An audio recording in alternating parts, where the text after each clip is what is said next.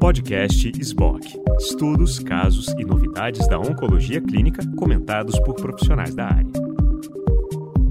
Olá, pessoal. Mais uma vez, sejam bem-vindos à cobertura pós-ASCO aqui na Sociedade Brasileira de Oncologia Clínica, na nossa plataforma digital.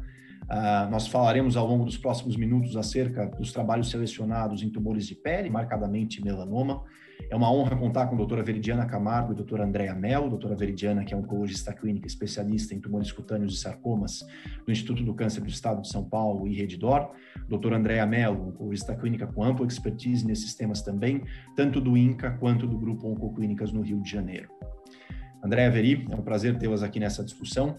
Eu acho que a gente podia começar abordando talvez o estudo que traz uma novidade, que num médio prazo tenha talvez um impacto no manejo de pacientes com melanoma, que é o estudo Checkmate 047 ou Relativity.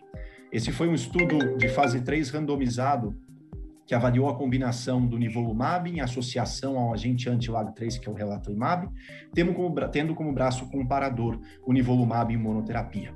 Tanto Andrea quanto Veridiana foram investigadoras nesse estudo, então tiveram aí um papel na condução desse, uh, desse estudo randomizado de fase 3, incluíram pacientes, têm experiência de primeira mão com o relatoimab em combinação nivolumab. Então, Andréia, se você puder começar descrevendo um pouquinho mais o desenho geral do estudo e os achados, para que depois a gente possa fazer uma discussão crítica dos resultados. Ok, obrigada pessoal pelo convite. Prazer, Rodrigo, Veridiana. Estudo a meu ver, o principal estudo apresentado na ASCO de 2021 em relação ao melanoma, combinação, então, do agente anti-LAG3 com nivolumab. É, dessa forma, a gente tenta aí aumentar eles têm, quer dizer, são dois agentes que têm uma ação sinérgica né, na atividade da nossa resposta imune contra o tumor. Então, um estudo de fase 3, é, multicêntrico, randomizado, duplo cego, uh, que tinha como uh, critérios de elegibilidade né, pacientes com melanoma metastático ou melanoma irressecável, sem tratamento prévio, PS01. Esses, esses, pacientes eram estratificados de acordo com LAG3, expressão de PDL1, uh, status de mutação de BRAF e uh, o estadiamento de acordo com a JCC oitava edição. Eles recebiam, então, numa randomização para um, o relatlimab, difícil de falar, uh, com nivolumab, versus nivolumab, uma aplicação a cada quatro semanas, é, dose fixa, uh, 160 miligramas, mais 480 miligramas de nivolumab. O objetivo primário desse estudo, sobrevida livre de progressão, objetivo secundário, sobrevida global em resposta objetiva.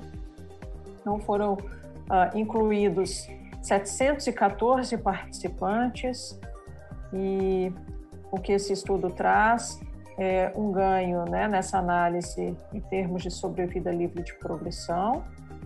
A mediana de sobrevida livre de progressão para o braço da intervenção, da nova intervenção, é, foi de 10 meses versus 4,6 meses para o grupo que recebeu nivolumab isolado. Essa é uma diferença estatisticamente significante.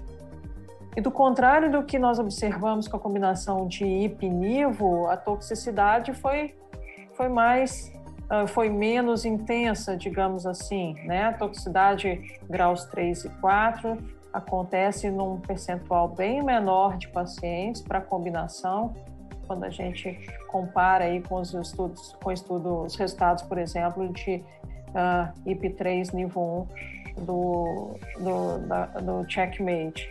Então, provavelmente no futuro próximo, eu acho que essa combinação vai ser uma combinação utilizada na nossa prática clínica para tratar pacientes com melanoma recém-diagnosticado, metastático.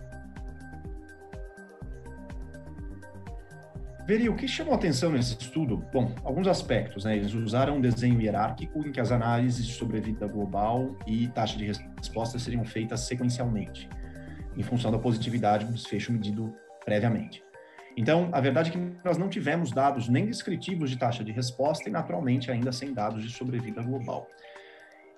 Isso desanima um pouco, ou, na verdade, nos anima para a expectativa em relação à sobrevida global, A gente entende que talvez essa combinação possa substituir algumas das indicações de anti-PD1 em monoterapia e talvez, dependendo dos desfechos de longo prazo, até mesmo fazer frente à combinação de ipinivo. É importante lembrar que a mediana de sobrevida livre de progressão, agora no 0,47, não foi tão diferente do checkmate 0,67 de ipinivo padrão, 10, um pouquinho mais de 10 meses agora no 0,47, versus 11 meses e meio no 067, mas nós não temos ainda uma maturação suficiente dos dados para entender como isso vai se comportar no decorrer do tempo. Então, Veri, qual é a sua visão sobre essa carência de outros desfechos nessa primeira apresentação versus a nossa capacidade de transpor essa combinação para a nossa prática clínica, naturalmente pendendo aprovações?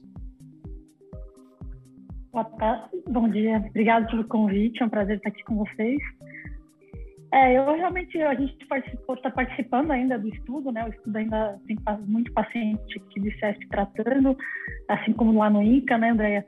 No geral, eu acho que os pacientes estão tendo uma boa tolerância, mas o que eu, eu fiquei realmente é, aguardando os dados de uma taxa de resposta e de sobrevida já, pelo menos para a gente ter uma ideia, porque realmente só a sobrevida livre de progressão, realmente a gente fica meio assim, porque realmente é limitado, porque dá para ver que talvez a minha impressão é que não mudou muita coisa. Eu acho que não acrescentou muita coisa. Não foi uma droga que parece ter aumentado muito a toxicidade. A gente não teve muitos eventos graves aqui, principalmente em relação à miocardiopatia, miocardite.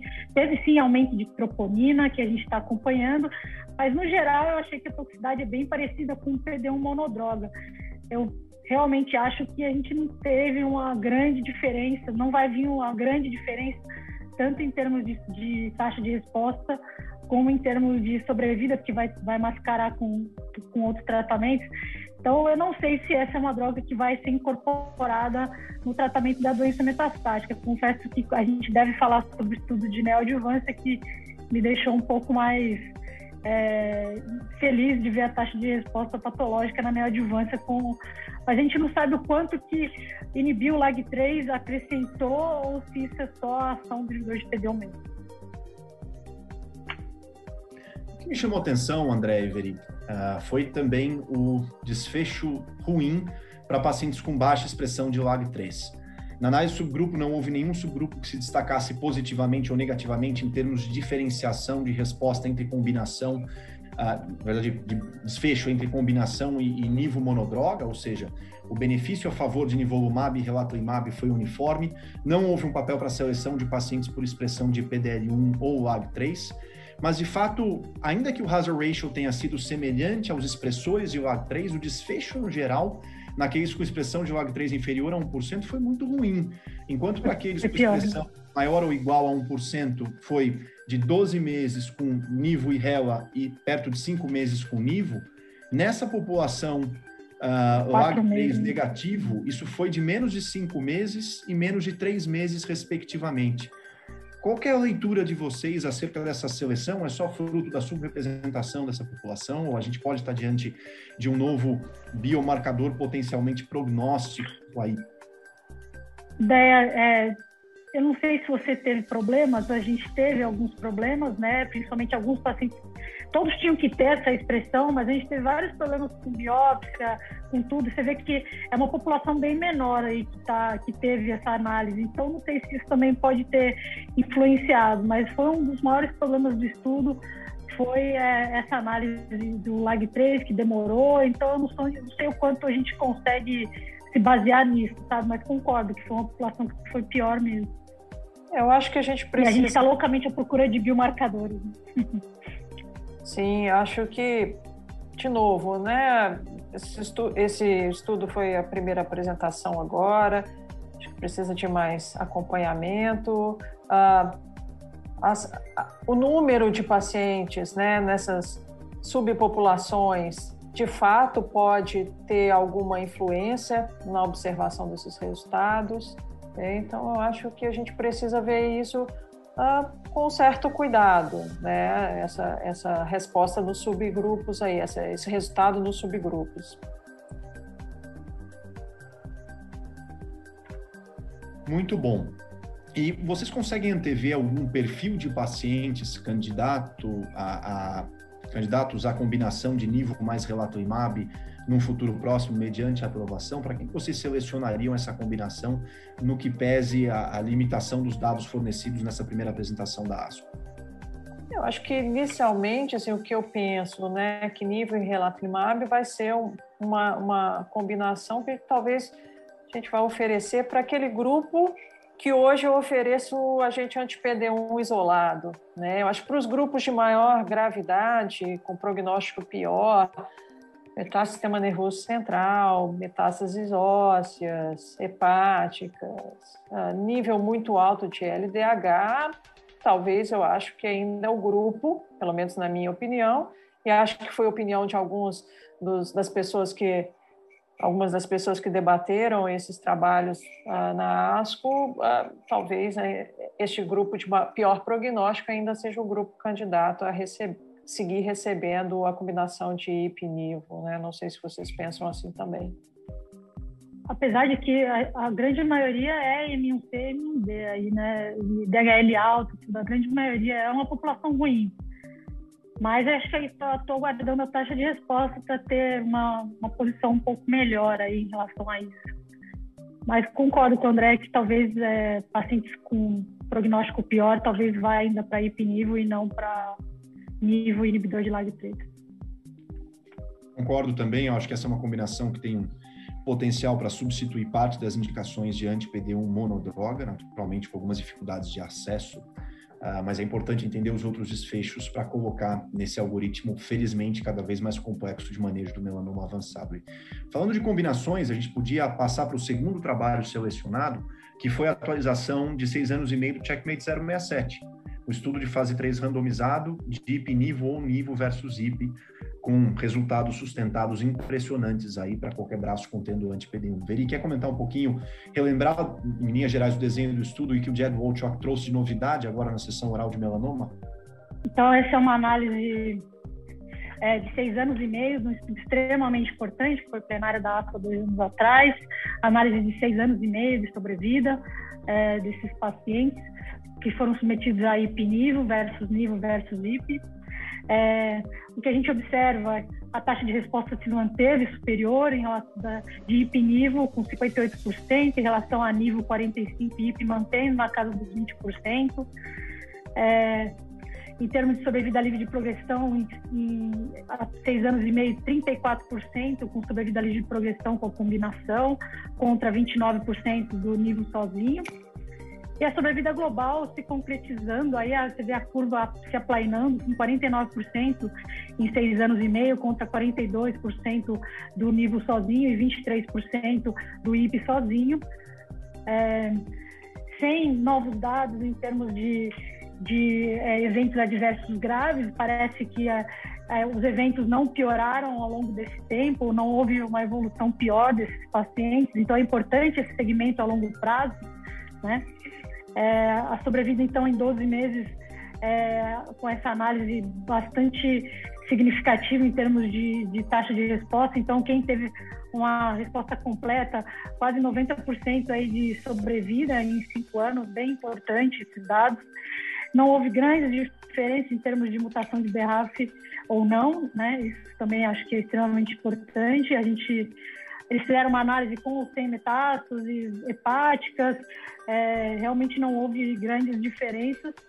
O tempo aí de descontinuidade do tratamento, é, o intervalo de tempo após descontinuidade já, já aumentou, isso a gente fala bastante. Então, os pacientes que descontinuaram mantêm ainda um intervalo livre de progressão de 27 meses. Então, mesmo aqueles que têm eventos graves e descontinuam, ainda mantêm ainda é, essa resposta. Isso eu acho que é de extrema relevância para nós.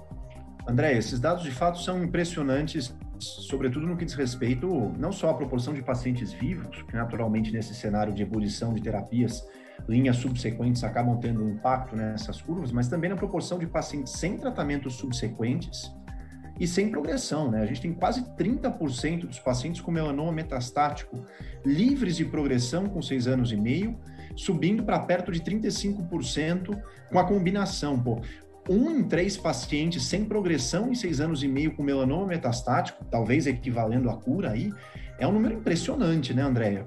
Sem, sem nenhuma dúvida, né? Se no início nós tínhamos muito medo, né, e até certo uh, cuidado para ser mais né, permissivo na prescrição desse tipo de combinação, eu acho que esse resultado aí é, nos mostra que talvez seja de fato esse o caminho a ser seguido, né?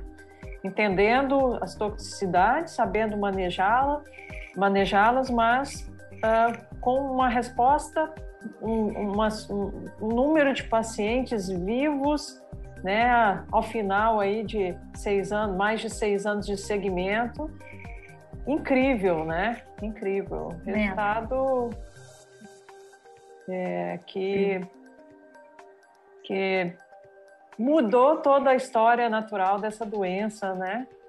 No, no, no, em tão pouco tempo, né? Incrível como em, a partir de 2010 o melanoma você tem hoje desfechos totalmente uh, opostos aos que aconteciam 10 anos atrás.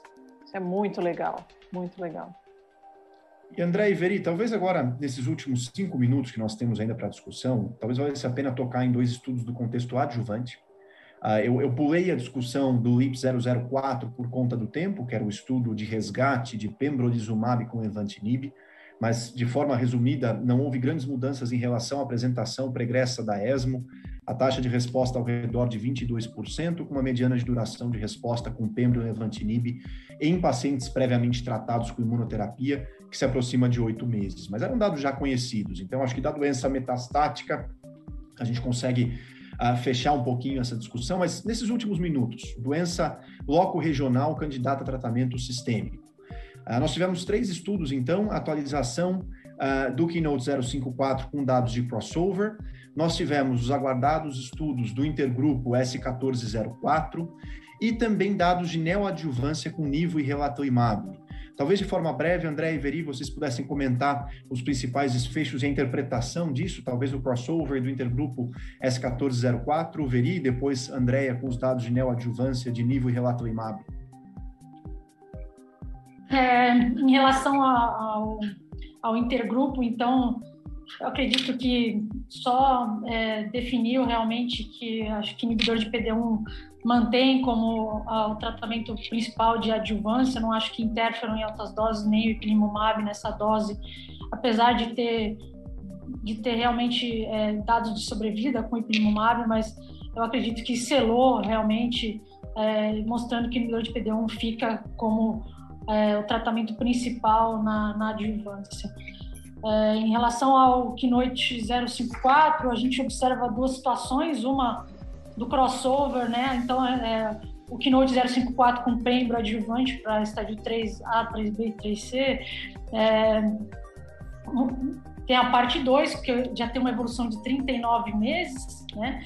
O crossover foram 50 pacientes e o rechallenge 7 pacientes. Então, os pacientes que progrediram dentro de após seis meses do término foram é, é, submetidos a um re-challenge e aqueles que estavam no placebo foram é, convidados a receber o, o, o pembrolizumab. Então, o que a gente observa é que no, nos pacientes com crossover realmente houve um benefício bastante semelhante àquele que a gente observa na adjuvância, sobrevida de progressão de, de 32%, é, uma taxa de resposta em torno de 40%. Então, esses pacientes que receberam placebo e progrediram, quando receberam o pembrolizumab, tiveram um benefício importante. Agora, o que não aconteceu com o re-challenge, então, assim, a gente reexpôs o paciente, realmente não foi tão bem. Ainda é um grupo pequeno, mas realmente é uma sobrevida de progressão curta, em torno de quatro meses, uma taxa de resposta baixa. Então, reexpor o paciente é, realmente não foi algo que muito, muito promissor. Assim, a gente vê taxas de respostas pequenas, então a gente ainda está devendo nesse sentido, nesses pacientes que falham em nível de PD1. Bom, comentando rapidamente sobre o estudo de neoadjuvância com nivo e relatimab, é um estudo, claro, ainda pequeno, 30 pacientes incluídos, uh, pacientes recebiam, né, com pacientes com estadio 3B e 3C, uh, ou doença estadio 4 oligometastática, uh, recebiam aí, de forma neoadjuvante, a combinação com dose fixa a cada quatro semanas por duas doses, né? E, de novo, a resposta muito interessante, em termos de resposta patológica completa, beirando 60%, e o que eles chamam de quase resposta, mais 10% de quase resposta patológica completa, que é aqueles casos que ainda tem em torno de 1 a 10%, entre 1 e 10% de células tumorais viáveis. E se a gente pega qualquer tipo, qualquer resposta patológica, né, incluindo a, a resposta parcial também, uh, superior, essa resposta é superior a 73%. Então, uh, são, são dados muito interessantes. É, em termos de sobrevida livre de recidiva, os resultados reproduzem né, aqueles dados já uh, observados com, com as outras imunoterapias no cenário neoadjuvante, pacientes que têm uh, uma resposta patológica maior vão muito bem quando comparados àqueles que não têm resposta ao tratamento neoadjuvante. Certamente, uh, claro que a neoadjuvância ainda é algo que a gente faz em estudo clínico, né? Não temos ainda uh, é, autorização para fazer isso na prática clínica de maneira formal, mas certamente são dados que no futuro nós vamos utilizar no, no nosso dia a dia para tratar esses pacientes com doença mais volumosa ao diagnóstico. Muito bom, muito bom. Acho que a, a mensagem do crossover é, da análise atualizada do Keynote 054 é de que realmente resgate com anti-PD1 monodroga para quem progrediu pós-adjuvância é muito ruim. Né? A gente precisa de outras estratégias. O re-challenge é muito ruim. Uh, muito bom, muito bom. Obrigado, Veri. Obrigado, Andréia. Nós, damos o tempo. Uh, teremos agora de encerrar nossa discussão acerca de tumores cutâneos aqui no nosso pós-asco da SPOC. Agradeço a todos que acompanharam e fiquem ligados aqui na cobertura. Obrigado mais uma vez, André e Veri. Obrigado. Bom dia. Muito obrigada pela oportunidade.